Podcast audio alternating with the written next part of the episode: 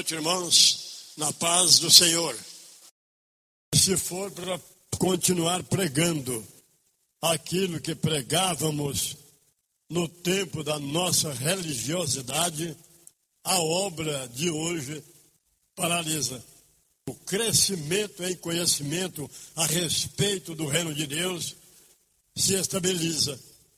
Não podemos deixar que isso aconteça, mas sempre encaminhando o povo a conhecer o que é o reino de Deus e onde está isto caracterizado nas Escrituras. Esta é a nossa tarefa: preparar o povo no conhecimento sobre o que está chegando aí, o reino de Deus. Mas pregar uma mensagem de aconselhamento sobre o viver do dia a dia, tudo bem.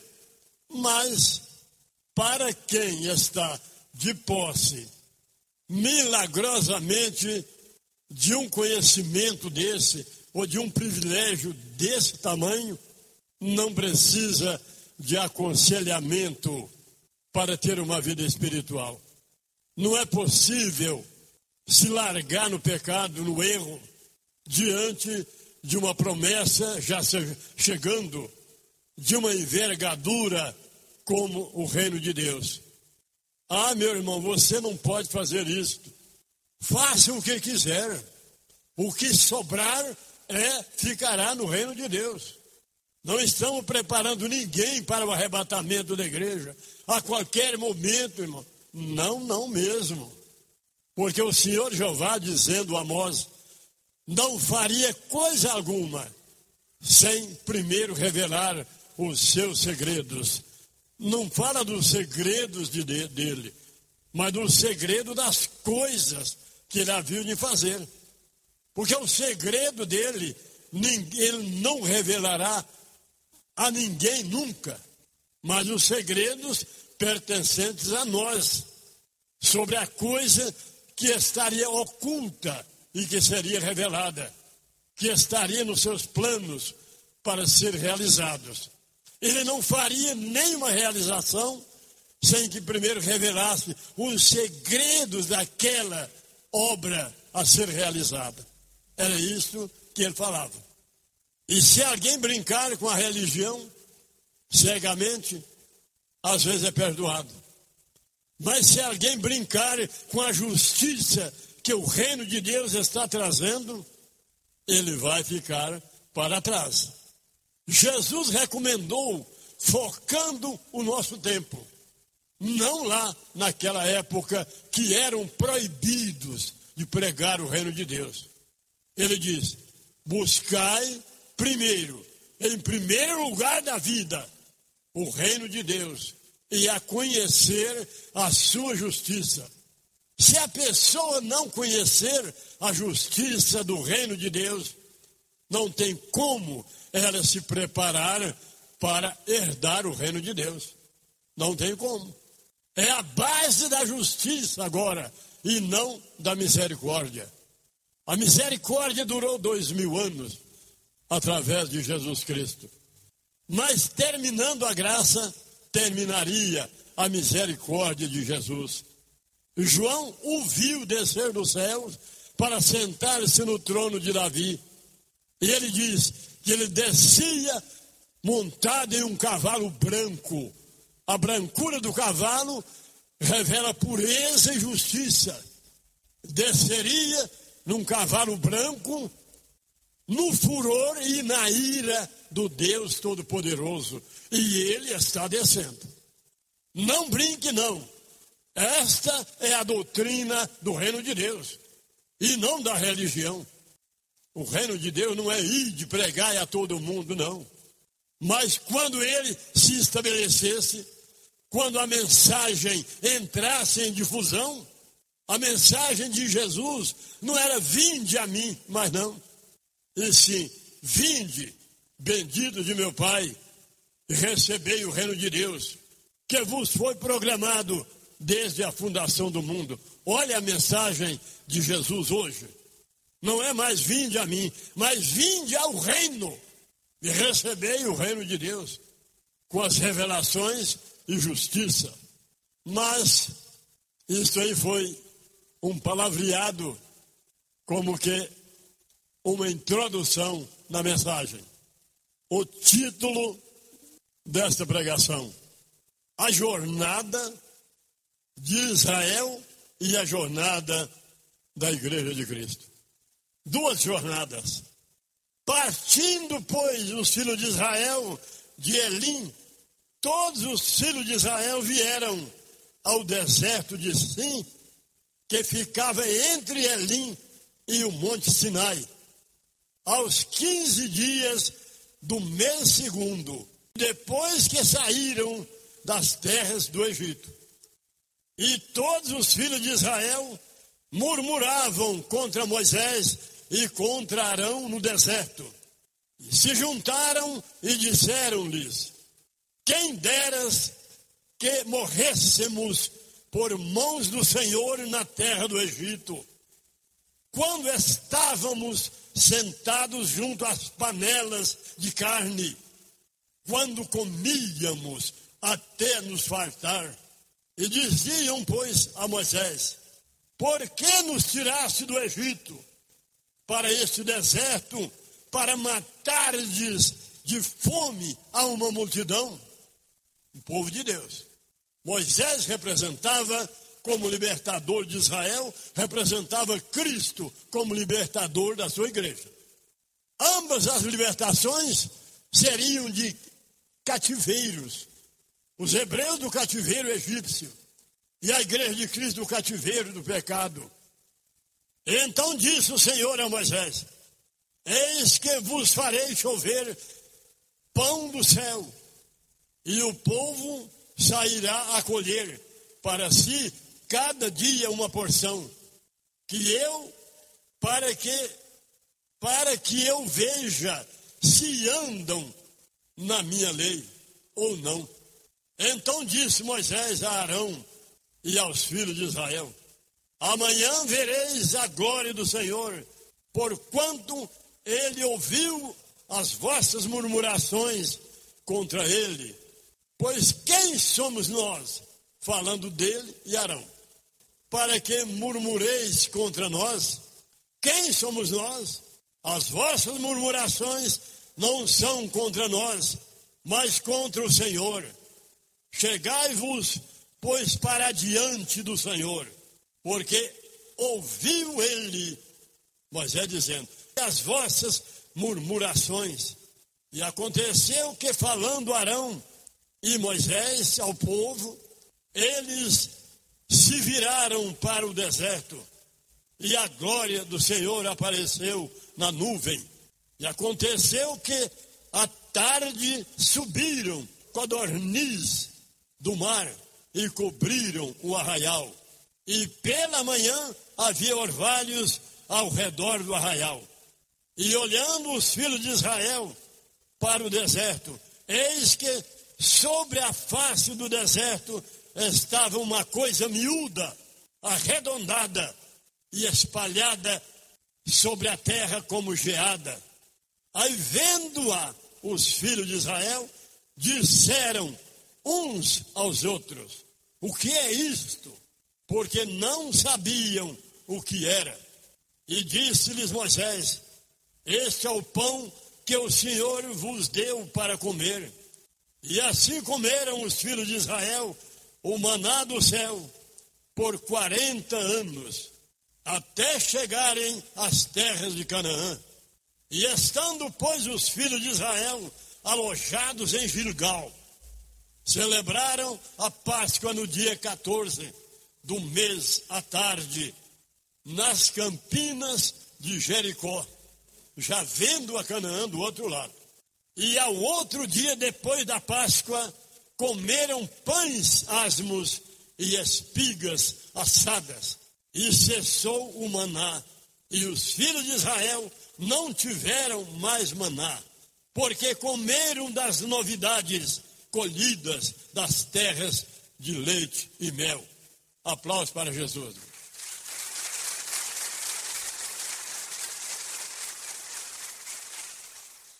está em Êxodo, capítulo 16, do verso 1 a 36, e Josué 5, e do verso 10 ao 12, 12 versículos. Imagina, irmãos, eles blasfemando de Deus, que os estava libertando de uma escravidão de 430 anos. Mas o que significava isto? Para tudo Deus usava meios para figurar a libertação e jornada da Igreja de Cristo até chegar na Nova Canaã, a pátria dos remidos, assim dito pelo apóstolo Paulo. Moisés, como libertador do povo de Deus, representava Cristo como libertador da sua igreja. E o que disseram os hebreus quando receberam de Deus o alimento dos céus? Eles disseram: O que é isto? Porque não o conheciam. O que fizeram os apóstolos quando Deus derramou do céu o Espírito Santo? Eles disseram: O que é isto? Está em Atos. Vou ler. Pedro dizendo: O Senhor ressuscitou a este Jesus, como somos testemunhas, e sendo exaltado à destra de Deus, e tendo recebido do Pai a promessa do Espírito Santo, derramou isto que vós vedes e ouves. O próprio Pedro diz: derramou isto. Que é isto? Não conhecemos, mas é gostoso. E o maná lá no deserto era gostoso como mel. Vendo os apóstolos que os cristãos saltavam de alegria, falando línguas estranhas, Pedro tomou a palavra e disse ao povo: O Senhor ressuscitou, e havendo Jesus chegado à destra do Pai, e recebido dele a promessa de derramar o Espírito Santo, então ele derramou isto que vós vedes e ouvis. Vocês estão vendo o povo rolando pelo chão, gritando, falando línguas estranhas, saltando de alegria. O que é isto? Pedro não tinha experiência, ninguém deles sabiam o que era aquilo que desceu do céu. Como os hebreus também disseram, o que é isto? Porque não o sabiam e não o conheciam, porque veio do céu. Ambos os produtos desceram dos céus. O maná não era maná, era uma semente miúda como tipo de coentro, arredondada. E tinha um gosto de mel. E se fazia bolos como bolo de mel. E o outro produto que desceu do céu chama-se Espírito Santo. Quando Jesus começou a libertar a sua igreja do poder da escravidão hebraica que estava atolada no pecado. Aí o próprio Pedro diz: aí ele derramou isto, isto. Pedro estava chorando também, derramou isto. Será que o sabor do primeiro maná era igual ao sabor do segundo? Para cada época era assim. Aí eles comeram o maná durante 40 anos, que eles estavam saindo. Estavam já de frente ao Monte Sinai. Há 15 dias só de jornada para 40 anos. Estava saindo do Egito. Monte Sinai era lá, fora da terra do Egito. Antes de receberem o pão do céu, os hebreus já estavam murmurando e dizendo a Moisés: Quem deras, estou repetindo, que morrêssemos por mãos do Senhor na terra do Egito, quando estávamos sentados junto às panelas de carne e comíamos até nos fartar. E diziam, pois, a Moisés: Por que nos tiraste do Egito para esse deserto, para matar-lhes de fome uma multidão? Ainda não havia caído o maná.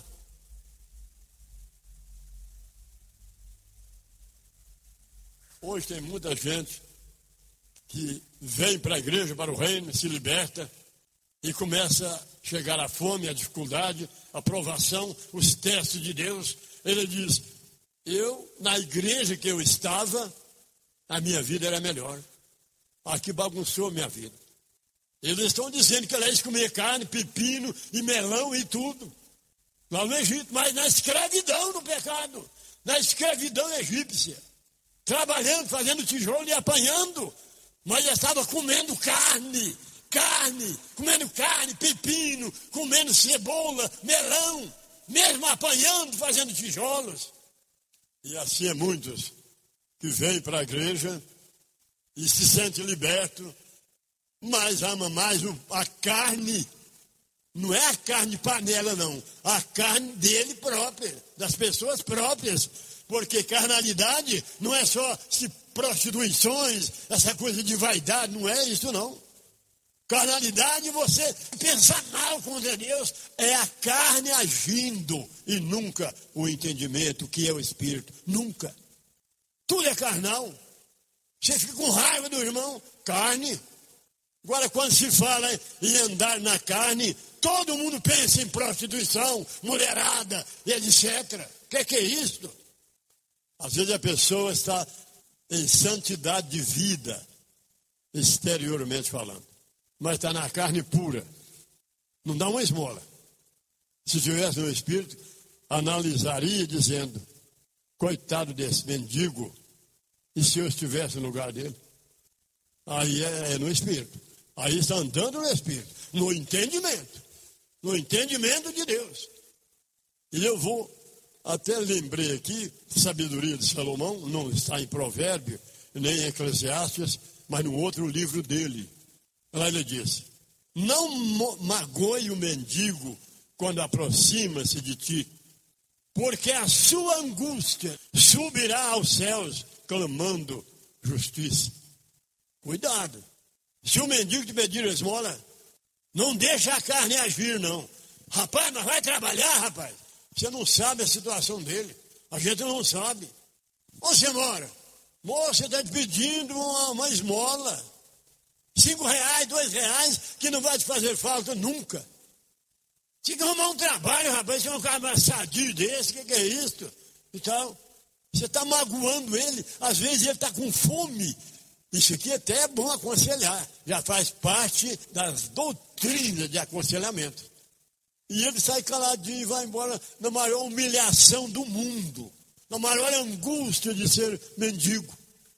E Salomão diz que aquela angústia sobe aos céus, clamando justiça diante do trono de Deus. E Deus fará justiça por ele. Ele está pedindo, pode ser um anjo, bem vestido, está te pedindo. Pode ser um anjo de Deus. Paulo diz: exercitar, irmãos, a hospitalidade, porque muitos, sem saber, hospedaram anjos, sem saber que era anjo, hospedaram. E se não se tivesse mandado ele embora? Não, você está doido, rapaz, que não é pensão, não, que não é hotel, não. E era, às vezes, um anjo. Paulo recomenda isso aí. Entre nós há esse perigo, principalmente entre nós, os renistas. Principalmente porque é o povo que está na dianteira para começar a atuar com os anjos. Aplausos para Jesus. Meu.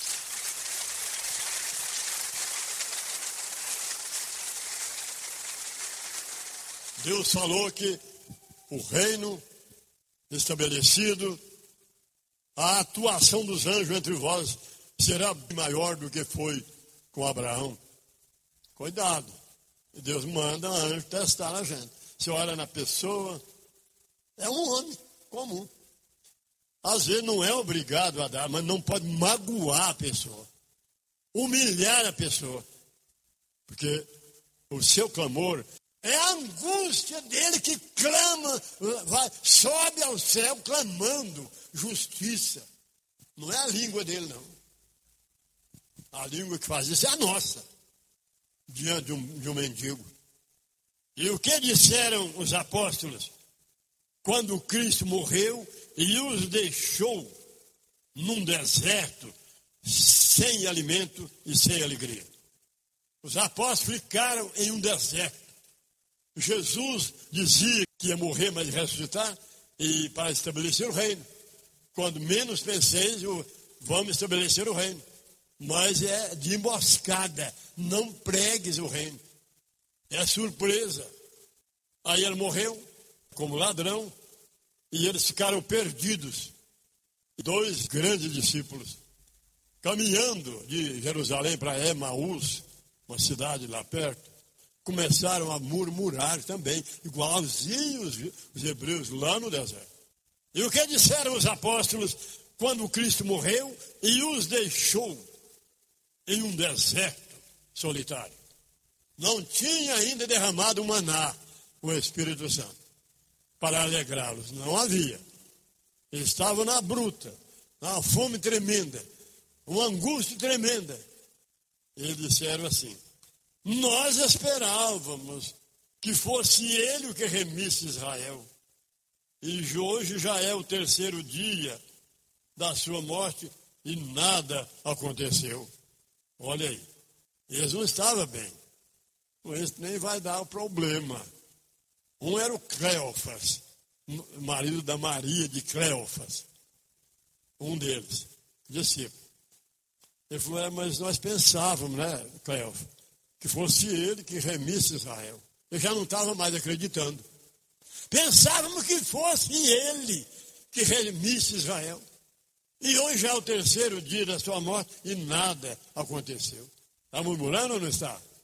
Eles podiam muito bem dizer, olha, ele disse que é o terceiro dia. Hoje que está, ó Cleofa, é o terceiro dia. E hoje com fé, nós temos certeza. Não, não era isso que ele estava falando, não. Pensávamos que fosse ele. Mas não é. Porque ó, até hoje nada. É o que fizeram os hebreus lá na saída da escravidão. E o que aconteceu quando os filhos de Israel entraram em Canaã? Terras onde a nação deveria fundar o seu reino. De novo, o que aconteceu quando os filhos de Israel entraram em Canaã? Terras onde a nação deveria fundar o seu reino.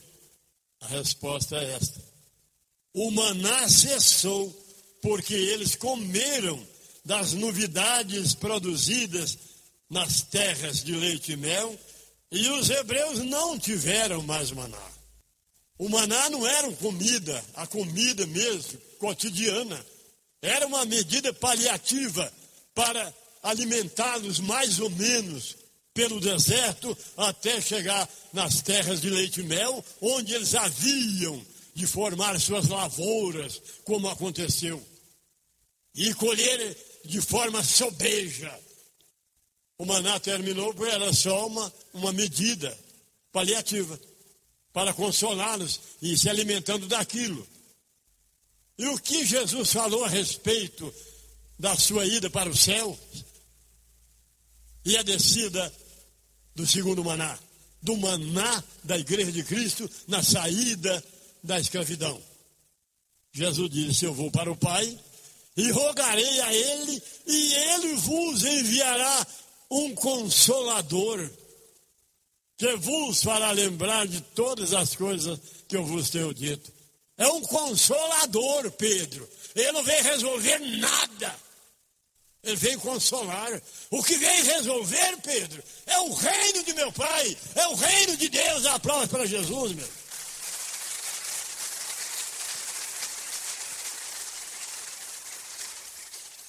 O que resolveria o problema dos filhos de Israel no final do deserto era o estabelecimento do reino dominador das nações. Na época de Josué foi bravo, mas ele não deu conta. Aí cumpriu em Davi. E o que havia de resolver o problema da igreja de Cristo ao longo desse deserto de dois mil anos, se alimentando do Espírito Santo, os consolando. O que vai resolver é a entrada nossa nas terras da Nova Canaã, onde havemos de estabelecer o reino de Deus, o reino eterno para sempre. Aplausos para Jesus.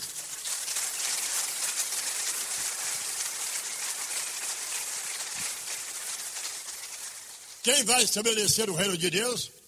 É Deus, é Jesus ou somos nós? O reino quem preparou foi Deus que preparou o reino, nem Jesus não foi. Jesus preparou o povo para estabelecê-lo. Havia de preparar um povo para levantar o reino de Deus na nova Canaã. Quem, quem seria esse povo? Onde está esse povo? E o que havia de acontecer quando a igreja de Cristo tomasse posse da nova Canaã e os cristãos fundassem o reino de Deus, o maná Espírito Santo não desceria mais. Resolvido o problema, o problema primeiro de Deus, o problema que Deus criou e vem lutando até hoje para concluir o seu projeto de uma extensão do reino celestial estabelecida aqui neste planeta. Aplausos para Jesus.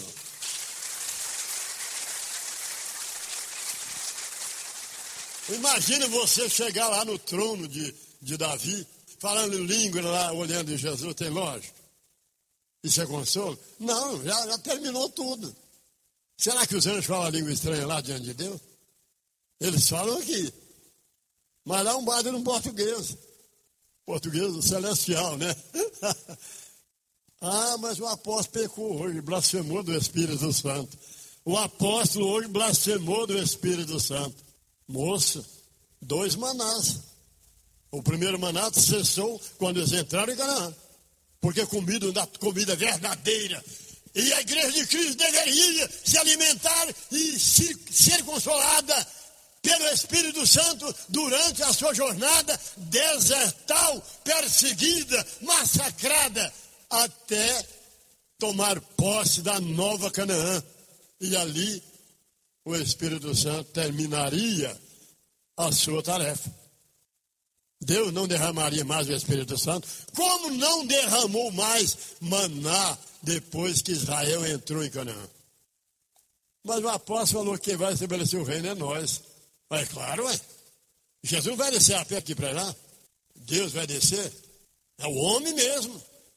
Quem estabeleceu o reino de Deus na sua fase inicial foi Davi, foi um homem.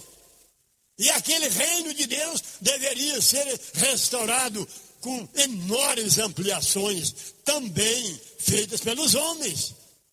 Abraão, Davi, Salomão, Rainha Esther, etc. E agora também vai ser estabelecido pelos homens. Um aplauso final, irmãos, para Jesus Cristo.